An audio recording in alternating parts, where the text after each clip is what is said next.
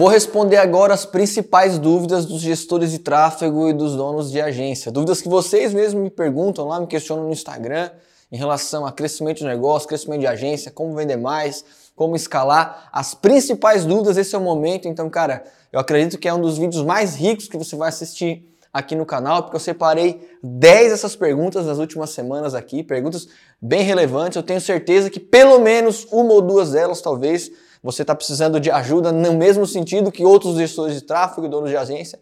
Então, é fundamental que você anote todas as respostas, coloque em prática para começar a vender mais, realizar seu sonho de começar a ganhar dinheiro como gestor de tráfego, não só estudar a parte técnica, né? Realizar seu sonho de, além de prestar um serviço, ter uma empresa lucrativa, um negócio lucrativo, fazer com que a sua agência possa transformar outras empresas. Então esse é o momento, beleza? Bora para a primeira pergunta, sem muita enrolação? Eu vou ler exatamente como a pessoa me perguntou, ok? Então, talvez a gente não, não, não construiu essa pergunta, né? Você acha que vale a pena prospectar clientes pessoalmente ou é melhor cold call, né? Ou é melhor a ligação por telefone, uma ligação fria? Se eu fosse devolver essa pergunta, se nós estivéssemos conversando, o que você acha? Responde aí na sua casa. O que é melhor? Prospectar pessoalmente ou cold call? Vou, vou melhorar essa pergunta, ou pelo menos vou, vou, vou questionar um pouquinho mais. É mais fácil vender pessoalmente ou por telefone? É óbvio que é mais fácil vender pessoalmente. Só que, lógico, essa obviedade, vamos pensar assim, ela tem um limite aqui. Perfeito? Porque a negociação, quando você está frente a frente com o cliente, você tem mais argumentos para convencer eles, tem mais alternativas. Né? Além do, do tom de voz apenas, né? o gesto, a aparência, a sua própria movimentação, o próprio contato, uma abertura de intimidade, se você consegue ser recebido pelo cliente na sala dele, na empresa dele. Agora, qual que é o problema de prospectar assim? É a escala. Perfeito? Você só tem um corpo e provavelmente os clientes que você quer prospectar não estão exatamente um do lado do outro, nem vão te receber a todo momento.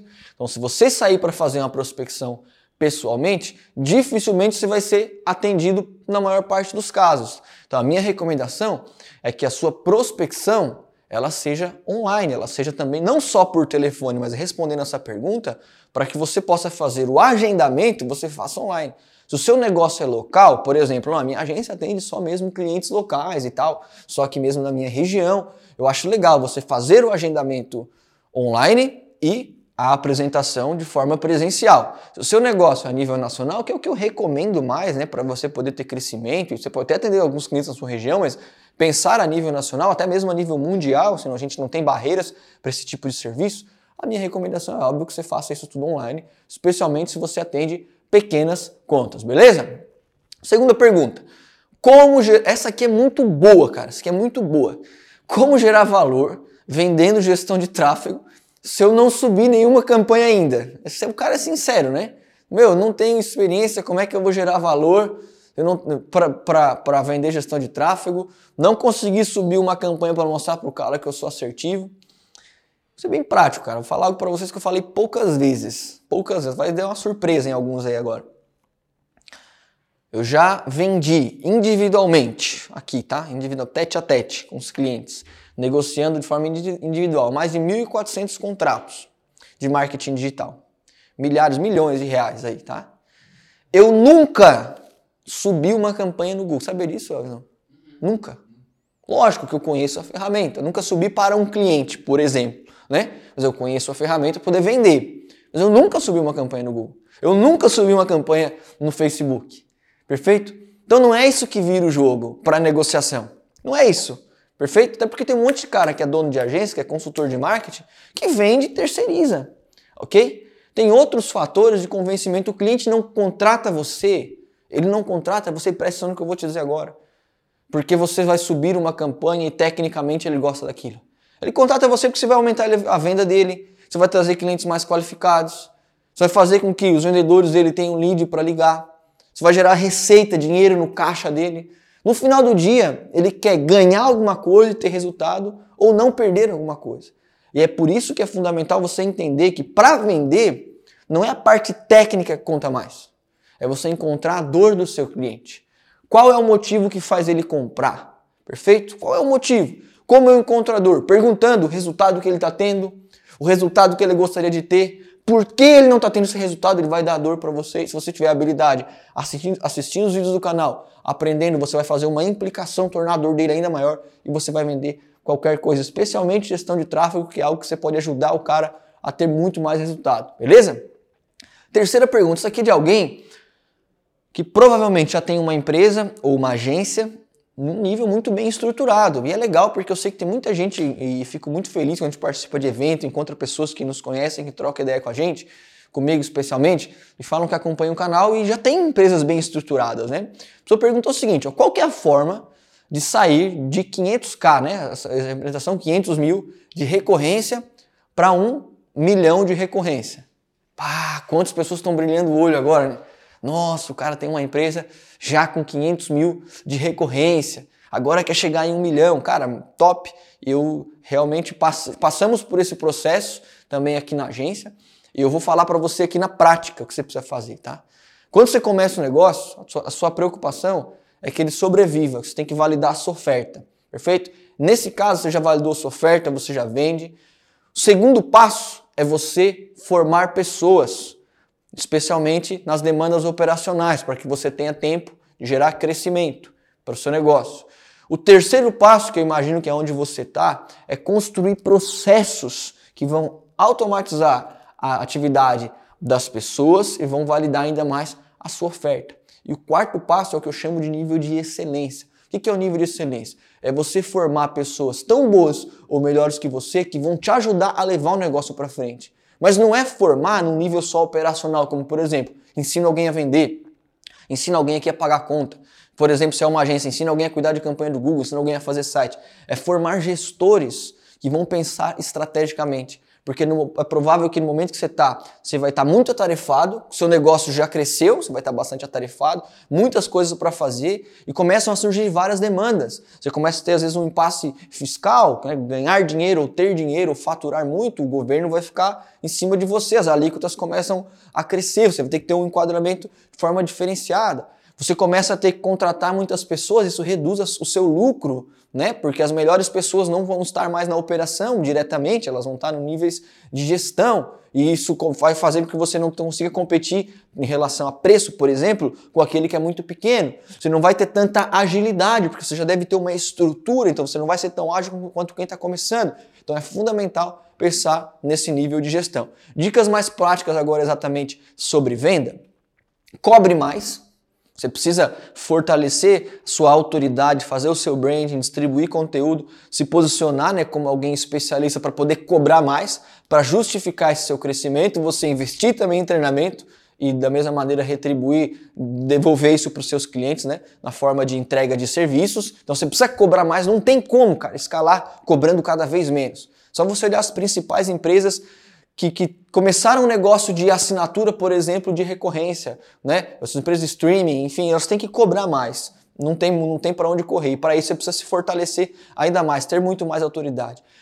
Diversificar a maneira como você busca clientes. Não, cara, eu só faço um trabalho de, de compra, compra de mídia no Google, no Facebook, no Instagram. Diversifica fortalece, por exemplo, uma situação de outbound, começa uma máquina de venda própria que não dependa de compra de mídia e nem de terceiro, fortalece uma estratégia de canais, você, você pode ter outros influenciadores e parceiros que trazem tráfego, que trazem venda para você, ok? Utiliza e trabalha de forma organizada, uma metodologia de indicação, não só o boca a boca orgânico, mas estimula os seus clientes aí sim você vai conseguir sair dos 500k não só para um milhão, mas eu imagino que aí o céu é o limite, né? Essa, essa roda ela nunca para e a gente sempre tem que trabalhar nessas frentes, ok? Quarta pergunta: como capturar clientes no ramo de delivery se eu não sei o nome? Eu imagino que eu não sei o nome do tomador de decisão, talvez deve ser essa pergunta, como, mas a pergunta é boa, as pessoas falam, né? Como prospectar se eu não sei o nome do cliente? Primeiro ponto, antes de fazer a ligação, como você está pegando esse contato? Você tem algumas ferramentas que você, que você pode utilizar para buscar os contatos do, dos clientes de forma mais organizada. Vou citar algumas aqui. Por exemplo, eu posso utilizar o Spotter, Exact Sales, que eu, eu inclusive utilizo aqui na agência. Posso utilizar o Hamper, Reeve, Speed e outras ferramentas legais, tem várias no mercado, que você consegue acessar determinadas bases de dados e selecionar o perfil do, cliente que você quer atender. E lá normalmente vai ter o nome do responsável.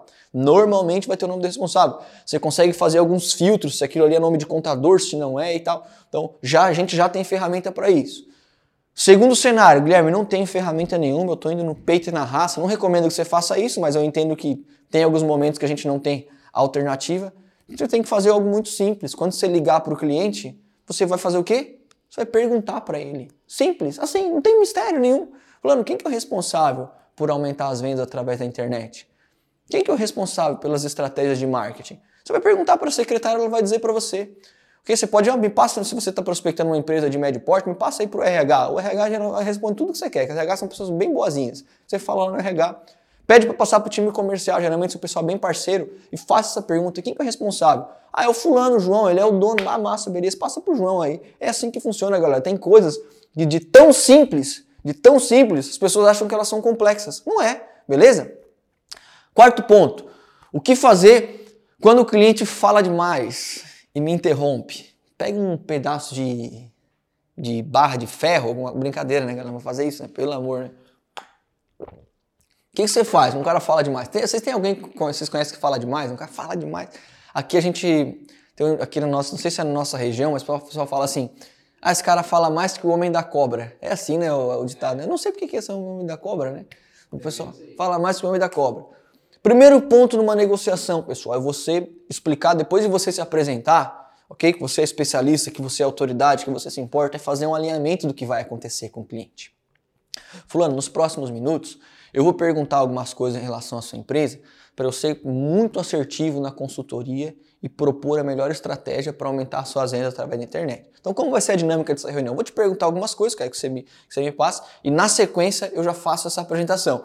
Quando você faz esse tipo de alinhamento, você já está fazendo com que o cliente, cara, tenha uma expectativa da negociação real do que vai acontecer qual vai ser o time. Ele vai te perguntar, eu vou responder e assim por diante. Então, o alinhamento já resolve muitas coisas, porque você explica o processo, ok? Agora, por exemplo, o cliente começa a falar e não para mais. Sempre que ele dá aquela pausa para respirar, você entra, faz uma justificativa e traz normalmente ele, ele para o trilho. Vou dar um exemplo prático. Você perguntou para ele, cara, quantas vendas você está fazendo por dia? Ah, meu amigo, tá difícil. Tem dia que eu não vendo, tem dia que eu vendo, tal, tal, tal, não para mais. No meio do caminho, ele deu que a respirada. Não, é verdade, a gente sabe que tem, tem alguns momentos né, que você vende, que você não vende, mas até por curiosidade, é, e qual que é o ideal de venda que você gostaria de ter? Qual que é o volume que você acha que você precisa, que você merece? Você já trouxe ele de novo para o trilho. Então, você não pode deixar o cliente falar demais, porque aí ele leva, eu falo sempre uma explicação bem interessante, né? A gente tem o que a gente chama de linha reta, que é um processo para você do cliente até a venda. Então tem várias perguntas que você faz. Você se apresenta, você faz a sondagem, né? Você identifica o que ele vende, para quem vende, como vende, onde vende, identificador, faz a implicação, propõe a solução, trata a objeção e faz o fechamento. Toda negociação ela precisa seguir uma linha reta. Você tem que saber onde você quer levar o cliente. E quando ele fala demais, a linha reta está aqui. Quando ele fala demais, o cliente leva você para um negócio que eu chamo de Zona de objeção. Minha letra que vocês sabem que é feia, né? Mas não dá nada. O que é uma zona de objeção? É onde você não controla. E aí o que você pergunta para ele uma coisa sobre, sobre o resultado que ele está tendo, ele leva você para algo que está aqui embaixo. Tá, mas o que que não sei? Ele fala, começa a falar uma coisa que não é importante naquele momento. E aí a gente fica com uma ligação cansativa. Já aconteceu com você? Você fica com uma ligação cansativa, com a sensação que o que você falou está sem voz, você entregou tudo e no final o cliente fala, tá, mas peraí, o que, vocês fazem mesmo? O cara não entendeu nada, porque ele controlou e ele a todo momento levou você para onde ele queria.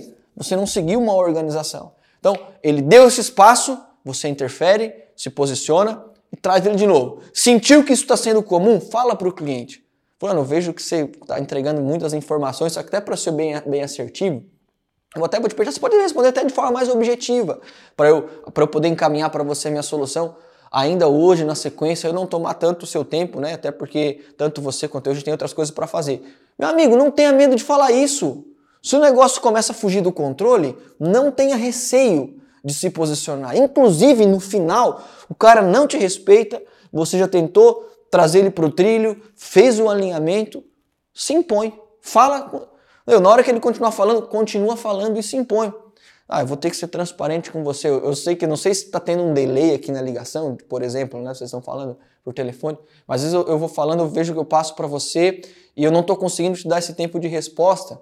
Eu não sei também se você precisa de alguma outra informação. Cara, se impõe. Sabe por quê, cara? Porque provavelmente você não vai vender para esse cara. Ele já tomou tanto seu tempo. Perfeito? Então, de forma sintetizada, tenho uma aula específica aqui no canal que eu falo só sobre isso, ok? E como perder a timidez para vender, ok? Os principais vendedores que eu conheço, que mais têm resultado, donos de agência ou em qualquer outro segmento, não são pessoas que falam demais. São aquelas que, inclusive, no seu momento de, de intimidade, elas procuram ficar mais reclusas, perfeito? Não são pessoas que se impõem tanto. Eu poderia dizer que uma boa parte delas são pessoas tímidas. Tem um livro que eu, que eu gosto muito, que chama O Poder dos Quietos. É um clássico, livro, um best-seller e tal, O Poder dos Quietos. Acho que é Susan Cain, se eu não me engano, o nome da, da, da autora. Posso até ter cometido um erro, mas acho, acho que é esse mesmo. Depois o Elvis confere aí no vídeo. E ele fala, cara, que principais líderes, homens de negócio, vendedores, pessoas de sucesso, são pessoas tímidas. Não é aquilo que é vendido às vezes, né? Por quê? Porque no momento que é preciso, as pessoas se sobressaem tanto, entregam tanta energia que você fica com aquela ideia que aquela pessoa é assim o dia inteiro.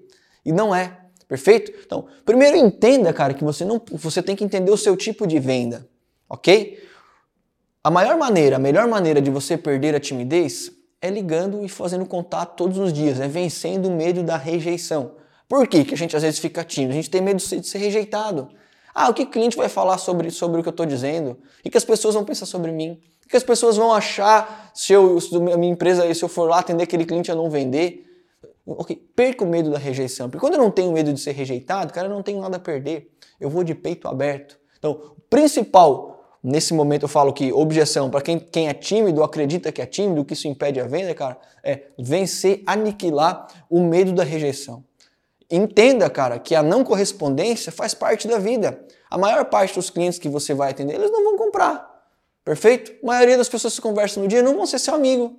E uma boa parte até, inclusive, não vai gostar de você. E agora? O que você vai fazer com isso? Vai levar para o coração, vai ficar triste? Não, cara, você vai se expor ainda mais para poder ter resultado. Porque se você enxerga o processo que todas as atividades contribuem para uma venda que vai acontecer lá na frente, eu não tenho medo de me expor, especialmente na parte da prospecção. Ok? 7. Como lidar com um cliente que não está tendo resultado? Cara, que pergunta boa. Quando você quer crescer, você precisa pensar nesse cliente que não está tendo resultado. Tem uma parada que chama LTV, Lifetime Value, né? que é uma, um índice, uma métrica, um KPI que a gente monitora muito. O tempo que o cliente de, fica com você de vida no seu negócio e quanto de dinheiro ele deixa na sua mão. Em negócio de recorrência, como é o nosso negócio de agência, de marketing digital, a gente tem que se preocupar com isso, ok? O cliente não está tendo resultado. Primeiro ponto, em que momento ele não está tendo resultado? Faz quanto tempo que ele contratou você? Porque tem clientes que contratam em um dia e já querem resultado. E se você vai tentar justificar alguma coisa para ele e ele não aceita, é porque você não alinhou bem. Fez a venda, fechou o negócio, faz um alinhamento do cliente de como funciona esse processo. E o seu objetivo vai ser a construção da máquina de venda e não resultado só no curto prazo, ok? E tem algumas atividades que você vai fazer que precisam serem feitas que elas não trazem um resultado no curto prazo, mas elas contribuem para a formação da máquina de venda a médio e longo prazo. Você pode até questionar o seu cliente. Você quer que eu te dê 100 reais agora? Unicamente botar na sua mão? Ou que eu te ensine várias atividades e estratégias para que daqui 4 ou 5 meses você ganhe 100 reais todos os meses de forma previsível? Isso se torna lucrativo. Porque ele vai dizer, não, eu quero aprender a ganhar sempre. Perfeito. Então esse é o processo. Explica para o cliente quais são as variáveis que você controla, mostre que elas estão sendo feitas, aí é preciso que elas estejam sendo feitas, e qual é o resultado, quais são os resultados que vão aparecer lá na frente, ok? Então, se, essa, se esse falta de resultado é no final de um processo, por exemplo, se assinou um contrato de oito meses com o cliente, como é o nosso caso, e lá no oitavo mês ele não está tendo resultado, não teve durante o período todo, ele tem razão.